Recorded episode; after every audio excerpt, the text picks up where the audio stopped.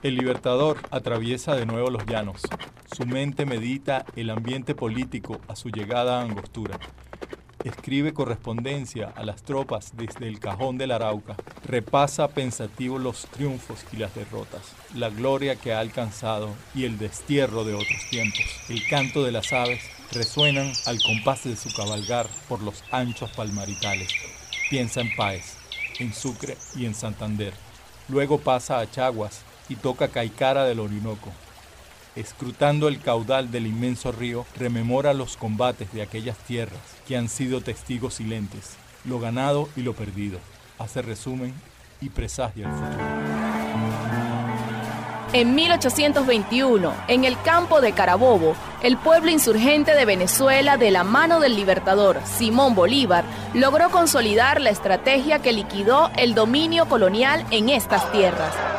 Una confluencia de los valores y talentos patriotas de toda índole fueron convocados para dar el combate definitivo que liberó a Venezuela del dominio español.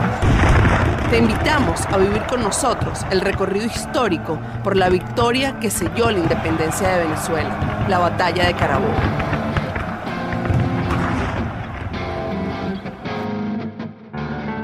Esto es Carabobo Podcast. Les acompañarán en la narración Vanessa Gutiérrez y Luis Pérez Pescador. El episodio de hoy, la vuelta a Angostura y la forma de la República. Desde la sede del Congreso de Angostura, el Libertador, expresa lo siguiente. La reunión de Nueva Granada y Venezuela es el objeto único que me he propuesto desde mis primeras armas.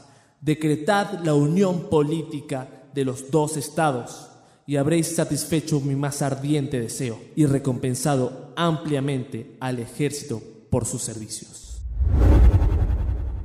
Diana Pérez, historiadora de la Universidad Central de Venezuela, nos da su reflexión acerca de Francisco de Paula Santander como líder del proceso independentista suramericano. Santander es un personaje poco conocido, poco estudiado en Venezuela, pero es importante tenerlo en cuenta, ¿verdad? ¿Por qué? Porque Santander es un fiel representante de la élite colombiana tradicional, que aún, pese a que hayan pasado 200 años, sigue gobernando en Colombia. Es ha sido la misma, tanto que uno ve que se repiten apellidos. Y Santander pertenece a esa élite, ¿no? Por eso siempre fue un personaje importante para los sectores poderosos de Nueva Granada y siempre lo tuvieron allí como un baluarte. Y a Bolívar le tocó negociar y tratar con él. Cuando, claro, cuando se constituye la República de Colombia, se establecen lo que son las divisiones territoriales y allí Santander tiene un peso porque él era la figura más importante de esa oligarquía colombiana que en esa época era neogranadina, que en el caso venezolano no existía porque aquí nuestra oligarquía en su mayoría muere en la Segunda República cuando peleando contra Bobe. En Colombia fue una dinámica diferente y por eso Santander, allí los sectores oligárquicos son más fuertes, ¿no? Porque están en el pleno ejercicio del poder y ellos lo que querían era una independencia, no del corte que le había propuesto Bolívar. Eso después se va a ir viendo ya una vez liberada hasta la batalla de Ayacucho se van a enfrentar esas dos grandes ideas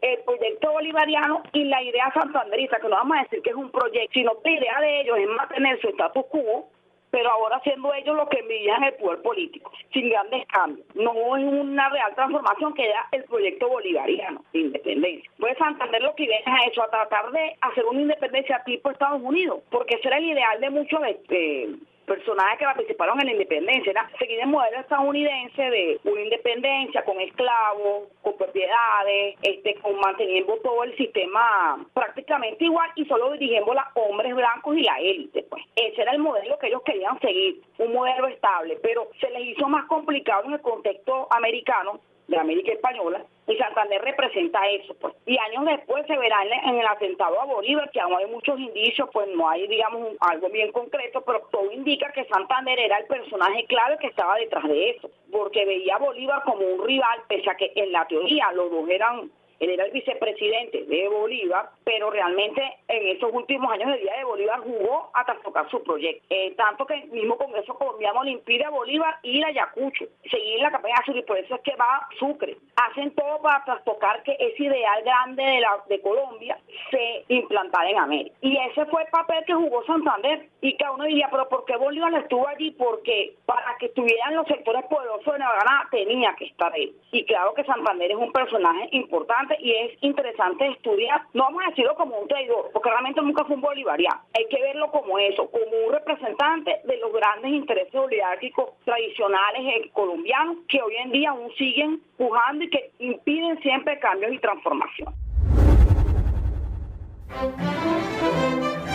En el seno del Congreso se han levantado facciones de desconocimiento a sus autoridades. Algunos militares y diputados no dan crédito al Libertador en su marcha hacia Nueva Granada. Desde marzo de 1819, el general Arismendi había rivalizado con el general Rafael Urdaneta, quien había sido enviado a Margarita por el presidente de la República para dirigir la operación de toma de Caracas, junto con las tropas de refuerzo que estaban por llegar desde el extranjero y soldados venezolanos. Sin embargo, la acción no llega a concretarse por la insubordinación de Arismendi y del gobernador político de Margarita, Francisco Esteban Gómez. A tal efecto, escribe el general Urdaneta a Bolívar por la imposibilidad de tal acción. El general Arismendi se opone a la saca de tropas, aparentando al mismo tiempo obediencia al gobierno. Desengáñese, vuestra excelencia. Aquí se obra absolutamente independiente del gobierno. Aquí se dan empleos militares. Aquí se dispone de los fondos nacionales arbitrariamente.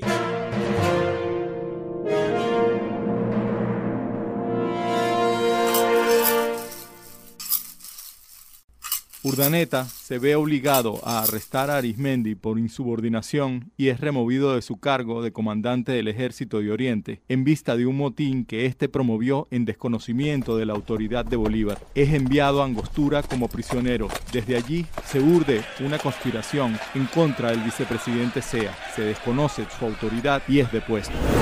Arismendi es nombrado vicepresidente de la República por el soberano Congreso. Al poco tiempo, el Libertador vuelve a Angostura. Llega finalmente el 11 de diciembre de 1819, luego de la larga travesía de regreso desde Nueva Granada. Al llegar, es recibido con júbilo y alborozo. Las facciones de cuestionamiento a su autoridad habían amainado. El indiscutible triunfo en Boyacá había pulverizado todo intento de crítica a su gestión como militar y como político. Angostura celebra en grande su llegada y de nuevo las aguas vuelven a su cauce. Arismendi no recibe una reprimenda por parte de Bolívar. Este, de forma hábil y viendo su liderazgo con proyección de futuro, decide circunscribirlo a Margarita como jefe militar desde donde operará en favor de la República. Sea fue restituido en el cargo de presidente del Congreso.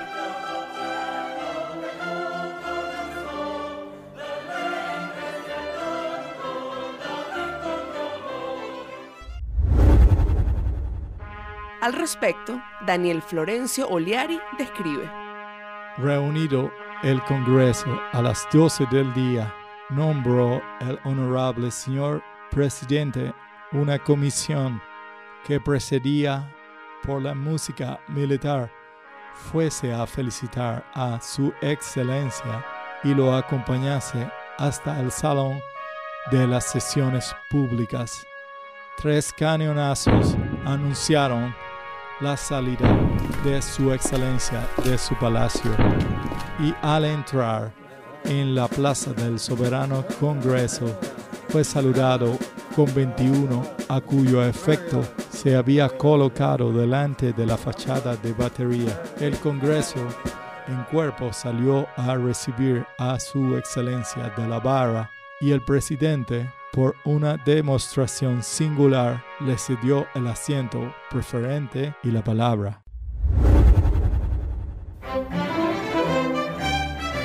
El Congreso de Angostura sancionó la Constitución el 17 de diciembre de 1819 y la Ley Fundamental de Colombia el mismo día.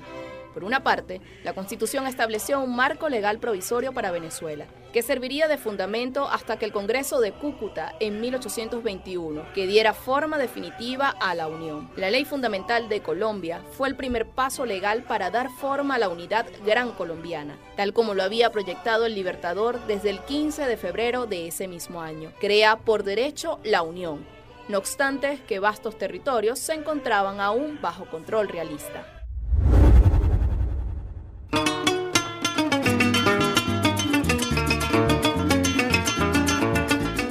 Por ahí se dice que un tal Paez anda por los llanos con unos vándalos con la pata pelada recogiendo ganado y azotando con lanza los atos de los pudientes. que es como el Taita Bobe, pero este y que anda con Bolívar. Yo vi pasar a Teófilo, el hijo de Porfiria, y a otros más del pueblo, que se iban a encontrar con él para alistarse.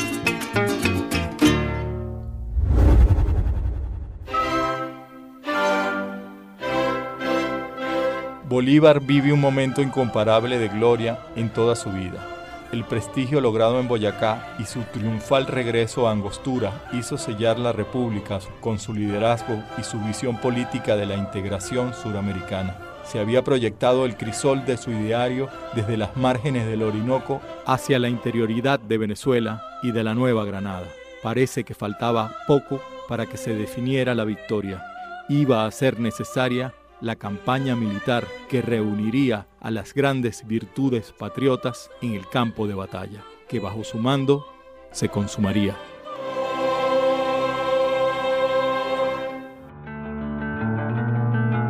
Este fue el tercer episodio de Carabobo Podcast, una producción de la Radio del Sur y Luna Audiovisual. Agradecimientos a Dirección General de Cire Santos Amaral, Producción Kelly Jiménez, Edición y montaje, Rebeca Pérez, Samuel Romero, Wilfredo Rojas. Guión, Luis Pérez Pescador. Dirección ejecutiva, La Radio del Sur. Narración, Vanessa Gutiérrez, Luis Pérez Pescador y Kelly Jiménez. Gracias por escucharnos.